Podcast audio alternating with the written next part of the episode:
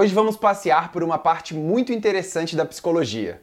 Vamos falar sobre esse livro aqui, ó, O Homem e os seus Símbolos, de Carl Gustav Jung. Vamos lá! Queridos bibliófilos e queridas bibliófilas, antes de mais nada, gostaria de pedir para você se inscrever no canal, não custa nada, é de graça e ajuda muito o YouTube a recomendar esse vídeo para outras pessoas. Uma série de vídeos que foi um sucesso aqui no canal é sobre os arquétipos. Vou deixar o link aqui na descrição. Os vídeos falam como descobrir o arquétipo da sua empresa. É a Carol Person, em seu livro O Herói Fora da Lei, que aplica os conceitos dos arquétipos junguianos na comunicação empresarial. É bem legal e é bem útil, na verdade. Essa ferramenta eu uso nas minhas consultorias de comunicação. Mas teve algo que eu sempre fiquei na dúvida, algo na cabeça assim. O que que são arquétipos junguianos? Porque hoje em dia todo mundo fala de arquétipo o tempo todo, de várias maneiras, mas poucas pessoas sabem de fato o que são arquétipos. E eu era uma delas, mas eu me elucidei e agora eu vou elucidar você também. Mas antes da gente entrar no conteúdo do livro, eu quero recomendar a você outro livro, O Convencer é Preciso. É um conhecimento que nasceu aqui no canal. Você deve entrar em contato com a retórica aristotélica e com as ferramentas da contação de história porque elas são úteis demais em todos os aspectos da vida. Dá uma olhada no link aqui na descrição. Agora, já que a gente vai falar sobre esse livro aqui, vamos perguntar quem foi Carl Gustav Jung ou Carlos Gustavo o Jovem. Jung foi um suíço e, junto com Freud, foi uma das figuras mais conhecidas do mundo da psiquiatria. Eles eram amigos, mas aí romperam o relacionamento por divergências de ideias. O Homem e seus Símbolos foi o último livro escrito por Jung. Ele foi publicado três anos após a sua morte e, na verdade, é uma coleção de ensaios, sendo que Jung escreveu apenas o primeiro ensaio. O objetivo do livro foi tornar as principais ideias do autor mais acessíveis ao leitor comum e, de fato, o livro é muito legal, bem tranquila a leitura, você não se sente sobrecarregado com temas e conceitos, tudo vem muito bem explicadinho. E agora é o seguinte, esse vídeo vai ser um pouco diferente porque eu quero dar a você uns exemplos do que, que o Jung escreveu. Então a gente vai mergulhar nas ideias do Jung, só que em outro formato, um formato mais ou menos podcast. Vem cá. Pois é, pessoal, estamos aqui estreando esse formato um pouco mais podcast, porque eu vou ler vários trechos aqui do livro para você e eu acho que pode ser até melhor a gente poder visualizar e ouvir melhor o que eu vou ler. Inclusive, se você ainda não conhece, existe o podcast do Ler é Verbo. Todos os vídeos que estão aqui no canal também em formato áudio para você poder ouvir em qualquer tocador de podcast que você preferir, tá bom? Muito legal. Então vamos lá. É, eu peguei alguns trechos aqui, principalmente do primeiro é, capítulo. Na verdade, principalmente não. Peguei os trechos do primeiro capítulo, que é os trechos do Jung, e a gente vai entender agora o que são arquétipos. E a definição dele é bem legal, tá? Então vamos lá. Eu peguei esse trecho aqui que é bem interessante. Acompanha aqui. Assim como o nosso corpo é um verdadeiro museu de órgãos, cada um com sua longa evolução histórica, devemos esperar encontrar também na mente uma organização análoga. Nossa mente não poderia jamais ser um produto sem história, ao contrário do corpo em que existe. Por história, não estou querendo me referir àquela que a mente constrói através de referências conscientes ao passado por meio da linguagem e de outras tradições culturais. Refiro-me ao desenvolvimento biológico pré-histórico e inconsciente da mente no homem primitivo, cuja psique esteve muito próxima à dos animais. Bem, aqui ele traz esse conceito muito interessante é, de evolução da mente. Ele fala assim, cara, se o nosso corpo é um museu de órgãos, ou seja, se todos os órgãos vieram evoluindo com o tempo, por que a mente também não evoluiu? E o que ela traz nessa história de evolução são justamente essas imagens que a gente vai ver. E essas imagens são justamente os arquétipos, porque muito antes da gente ter a habilidade de se expressar por palavras, a gente se expressava por sentimentos, por gestos, por é, arquétipos, por esses, por essas energias que estão na nossa mente, né? É, continuando aqui, essa psique infinitamente antiga é a base da nossa mente, assim como a estrutura do nosso corpo se fundamenta no molde anatômico dos mamíferos em geral. O olho treinado do anatomista ou do biólogo encontra nos nossos corpos muitos traços deste molde original. O pesquisador experiente da mente humana também pode verificar as analogias existentes entre as imagens oníricas do homem moderno e as expressões da mente primitiva, as suas imagens coletivas e os seus motivos mitológicos. Então aqui a gente chega justamente nesse ponto, imagens coletivas e motivos mitológicos, porque como todo ser humano evoluiu junto, evoluiu de uma mesma base genealógica, é, essas imagens são imagens coletivas, tá? Aí você deve estar se perguntando: todo mundo vê a mesma coisa, todo mundo imagina a mesma coisa? Não, aí é que tá. É um arquétipo é um pouco mais complicado que isso, mas daqui a pouco a gente chega lá. Vamos continuar aqui nos arquétipos. Então, o arquétipo é, na realidade, uma tendência instintiva, tão marcada como o impulso das aves para fazer seu ninho e o das formigas para se organizarem em colônias. É, é, preciso que eu esclareça aqui a relação entre instinto e arquétipo. Chamamos de instinto os impulsos fisiológicos percebidos pelos sentidos. Mas ao mesmo tempo, esses instintos também podem manifestar-se como fantasias e revelar muitas vezes a sua presença apenas por meio de imagens simbólicas. São essas manifestações que chamo de arquétipo. A sua origem não é conhecida e ele se repete em qualquer época e em qualquer lugar do mundo. Então vamos devagar aqui, ó. O arquétipo é na realidade uma tendência instintiva, tão marcada como o impulso das aves de fazer o seu ninho e das formigas para se organizarem em colônias, ou seja, é algo que está dentro da gente como se fosse um instinto. Mas aí ele vem com uma distinção entre instinto e arquétipo. Instinto são os impulsos fisiológicos percebidos pelos sentidos. Instinto da fome, instinto do medo, mas ao mesmo tempo, esses instintos podem também manifestar-se como fantasias e revelar muitas vezes a sua presença apenas por meio de imagens simbólicas. Então, às vezes, os instintos, que é uma coisa que vem, que você sente, ele pode manifestar-se como fantasias ou como imagens simbólicas, e é muitas vezes as coisas que você sonha. Quando você tem um problema, geralmente você sonha com esse problema, é o seu subconsciente tentando resolver o problema para você só que ele não usa palavras. Ele usa ju justamente essas imagens simbólicas. E essas são símbolos, né? São símbolos que referem a algo, que dizem respeito a algo. São essas manifestações que ele chama de arquétipo, tá? Então, a verdade é que os homens do passado não pensavam nos seus símbolos, viviam-nos. Então, eles eram inconscientemente estimulados pelo seu significado dos símbolos, né? A única coisa que nos recusamos a admitir é que dependemos de forças que fogem ao nosso controle. Para sustentar essa crença, no entanto, o homem contemporâneo paga o preço de uma incrível falta de introspecção. Não consegue perceber que, apesar de toda a sua racionalização e eficiência, continua à mercê de forças fora do controle. Porque ele fala que essas imagens simbólicas são forças. Elas tomam conta do seu ser dependendo do, do estado de vida que você está realmente. Às vezes você tá fora da caixinha, digamos assim, você tá com muita raiva, isso foi um instinto que tomou conta de você. E muitas vezes esse instinto pode ser ou entendido ou é, revelado por uma imagem simbólica que faça muito sentido para você. E aí ele vem falando que a vida é uma batalha, sempre foi e sempre será. E se não fosse assim, ela chegaria ao fim. E a batalha em todos os sentidos da vida, inclusive dentro da sua mente.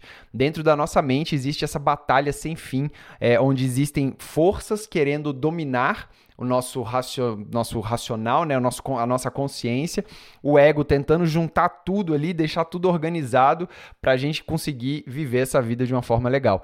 E a batalha em todos os aspectos da vida, né? O homem realmente necessita de ideias gerais e convicções que lhe deem um sentido à vida e lhe permitam encontrar seu próprio lugar no mundo. Pode suportar as mais incríveis provações se estiver convencido de que elas têm um sentido. Isso aqui, cara, meu Deus, isso é muito Victor Franklin, que também é um psiquiatra dessa escola aqui, foi, é, Jung, Franklin, Adler e Freud. Foram esses quatro. E ele, e ele o Fra Franklin, que é, O Homem em Busca de Sentido, o livro dele, né? Traz muito sobre a logoterapia, que é isso, que o homem realmente necessita de ideias gerais e convicções que lhe deem um sentido à vida. E esse sentido, como diz Jordan Peterson, tem que ser direcionado a algo, né? Tem que ser, não pode ser muito geral, tem que ser algo que você encontre o seu próprio lugar no mundo, para você suportar as mais incríveis provações se estiver convencido de que elas têm um sentido. A origem dos mitos remonta ao primitivo contador de história, ao aos seus sonhos e às emoções que a sua imaginação provoca nos ouvintes. Isso aqui tocou fundo porque é justamente para isso que eu estou querendo estudar esse tipo de psicologia, porque eu quero contar histórias e os mitos e a origem dos mitos remonta ao primitivo contador de histórias. As imagens que ele traz à mente, antes, antes mesmo das palavras, é o que está na base do ser humano ali, né? Então tá, e agora ele vai falar um pouco de sonho, depois a gente dá um, um apanhado de tudo. O sonho é a sua própria interpretação. Ou seja, é, não tem como interpretar o sonho, porque o sonho que você sonha é a própria interpretação, é algo que ele está comunicando. E aqui ele vem num ponto muito interessante que eu perguntei lá no início. A interpretação de sonhos e de símbolos requer inteligência, não pode ser transformada em um sistema mecânico que vai, depois, servir de recheio a cérebros desprovidos de imaginação. Aí ele dá um exemplo, ele fala: esse exemplo mostra a maneira pela qual os arquétipos aparecem na experiência prática. São ao mesmo tempo imagem e emoção, e só podemos nos referir a arquétipos quando esses dois aspectos se apresentam simultaneamente imagem e emoção. Quando existe apenas a imagem, ela equivale a uma descrição de pouca importância, mas quando carregada de emoção, a imagem ganha luminosidade ou energia psíquica e torna-se dinâmica, acarretando várias consequências. Então, isso daqui é o arquétipo é uma imagem carregada de emoção. E essa imagem carregada de emoção é uma imagem luminosa, ou seja, cheia de energia psíquica, e ela torna-se dinâmica, acarretando várias consequências. Aí ele fala, antes da gente voltar, sei que é difícil aprender esse conceito, já que estou tentando descrever com palavras uma coisa que por natureza não permite definição precisa. Mas como muitas pessoas pretendem tratar os arquétipos como se fossem parte de um sistema mecânico que se pode aprender de cor, é importante esclarecer que não são simples nomes ou conceitos filosóficos, são porções da própria vida, imagens integralmente ligadas ao indivíduo através de uma verdadeira ponte de emoções. Por isso é impossível dar a qualquer arquétipo, arquétipo uma interpretação arbitrária ou universal ele precisa ser explicado de acordo com as condições totais de vida daquele determinado indivíduo a quem o arquétipo se relaciona. Então, é, aqui que está o ponto. Os arquétipos dependem do indivíduo. Porque eu posso, por exemplo, sonhar com um macaco vermelho. E aí eu tenho que perguntar, tá, mas para você, o que, que é o macaco? O que, que significa macaco? O que, que significa macaco para mim? E por que o vermelho? O que, que significa cor vermelha para mim? Porque o vermelho para mim significa uma coisa e para você pode significar outra, assim como o macaco também significa alguma coisa para você, para você pode não significar nada. Então é, é importante a gente entender que depende do indivíduo aquilo. Só que, só que existem é, estruturas de pensamento que são inerentes a todos os seres humanos. Porque, por exemplo, nós passamos pela infância, passamos pela adolescência, passando, passamos pela idade adulta. E essas fases, elas se assemelham na maioria dos seres humanos. Na infância, nós somos muito mais, é o que ele chama de trickster. Nós somos muito mais brincalhões, palhaços. E aí a gente pode ter os arquétipos do trickster que é justamente as pessoas que desafiam o rei, que fazem piada, que buscam soluções que sejam engraçadas, sejam divertidas, sejam brincalhonas. Por exemplo, a gente tem um Loki na, na, na na história conceitual lá dos nórdicos. Tem o Thor, tem o Loki. O Loki é esse cara trickster, é o cara que tenta enganar todo mundo, que acha que vai fazer as coisas e vai se safar. E ele está representando um arquétipo infantil. Quer dizer que todo mundo vai olhar e vai sentir, vai ver a história do Loki do mesmo jeito? Não. Aí é que está o ponto. Apesar de todo mundo ter passado pela infância, cada um passou pela infância do seu jeito. Mas, na maioria dos casos, nós podemos entender que Trickster vai se relacionar com essa questão da infância. E aí, o arquétipo é algo que evolui também. Então, se a gente começa como como Trickster, por exemplo, a gente vai evoluir para um outro arquétipo que ele chama de governador, que é o cara que já começa a dar conta do mundo e começar a colocar ordem nas paradas. Então, do Trickster a gente vai para o governador, do governador a gente vai para o herói. Ou seja, o arquétipo é uma evolução porque o arquétipo humano vai evoluindo também. Então, qualquer coisa pode ser um arquétipo para gente. Qualquer imagem que contenha sentimento vira esse arquétipo. É uma imagem luminosa carregada de energia psíquica. É, então, não adianta eu falar que isso daqui é um arquétipo para você. Às vezes, para mim, é. Mas, como disse, existem grandes estruturas, jornadas, grandes é, conceitos que todos os seres humanos experienciam. Então, Água é algo que todo mundo experiencia, é, sol, terra, essas questões da infância. Então, se você pega os mitos antigos, tem mitos sobre trabalho, tem mitos sobre é, o cara que se ama demais, tem o, o cara que ama a mãe. É, então, assim, são arquétipos, sim, mas eles vão ter luminosidade em todas as pessoas? Não. E aí o que a gente vê na internet é as pessoas colocando os arquétipos assim: ah, existe o arquétipo do mago, você é o mago, é o arquétipo do herói e não sei o que do herói. Mas não sabe o que, que isso significa e não sabe se aquela emoção realmente carrega ou como até despertar aquela emoção, porque só a imagem do mago sem a emoção é o que ele diz. Quando existe apenas a imagem, ela equivale a uma descrição de pouca importância. Então, só a imagem pela imagem é de pouca importância, mas ela carregada de emoção ganha luminosidade. Então, se você quer trabalhar com arquétipos, você tem que pegar as imagens, sim, e carregá-las de emoção para que elas ganhem luminosidade e tornem-se dinâmica, aí sim acarretando várias consequências. Aqui nesse livro, é, como é um livro básico, né, que ele quis explicar essa teoria para várias pessoas, ele não fala quais são as consequências, ele não fala como carregar essa imagem de emoção, ele não fala dinâmica em que sentido, é, ele simplesmente fala isso. E aí, os outros artigos aqui do livro eles vão tentando abrir um pouco mais. Mas você pensa assim, cara, beleza. Esse cara, ele escreveu quantos livros? Cara, Jung escreveu, sério, assim, uns 40 livros. Depois você entra na Amazon e coloca assim, obras completas de Jung. Custa dois mil reais. É um negócio assim de centenas e milhares de páginas que esse cara escreveu muito. E assim, ele é muito legal. Ele escreve de um jeito muito bacana, ele eu acho que esse que é o grande sucesso dele. Ele consegue realmente explicar algo complexo de um jeito que vai fazendo sentido. Então, por exemplo, nesses trechos que eu peguei aqui, que tá na ordem lá do, do, do artigo dele, ele fala a evolução do corpo, a evolução da mente, e essa evolução carrega algumas imagens, e essas imagens podem ter energia psíquica, e aí, mas não é assim tão fácil, e bababá. Então, assim, ele vai explicando de um jeito muito legal, ele realmente é um acadêmico muito bom, porque é um cara que vai colocando seus conceitos e vai explicando de um jeito muito legal.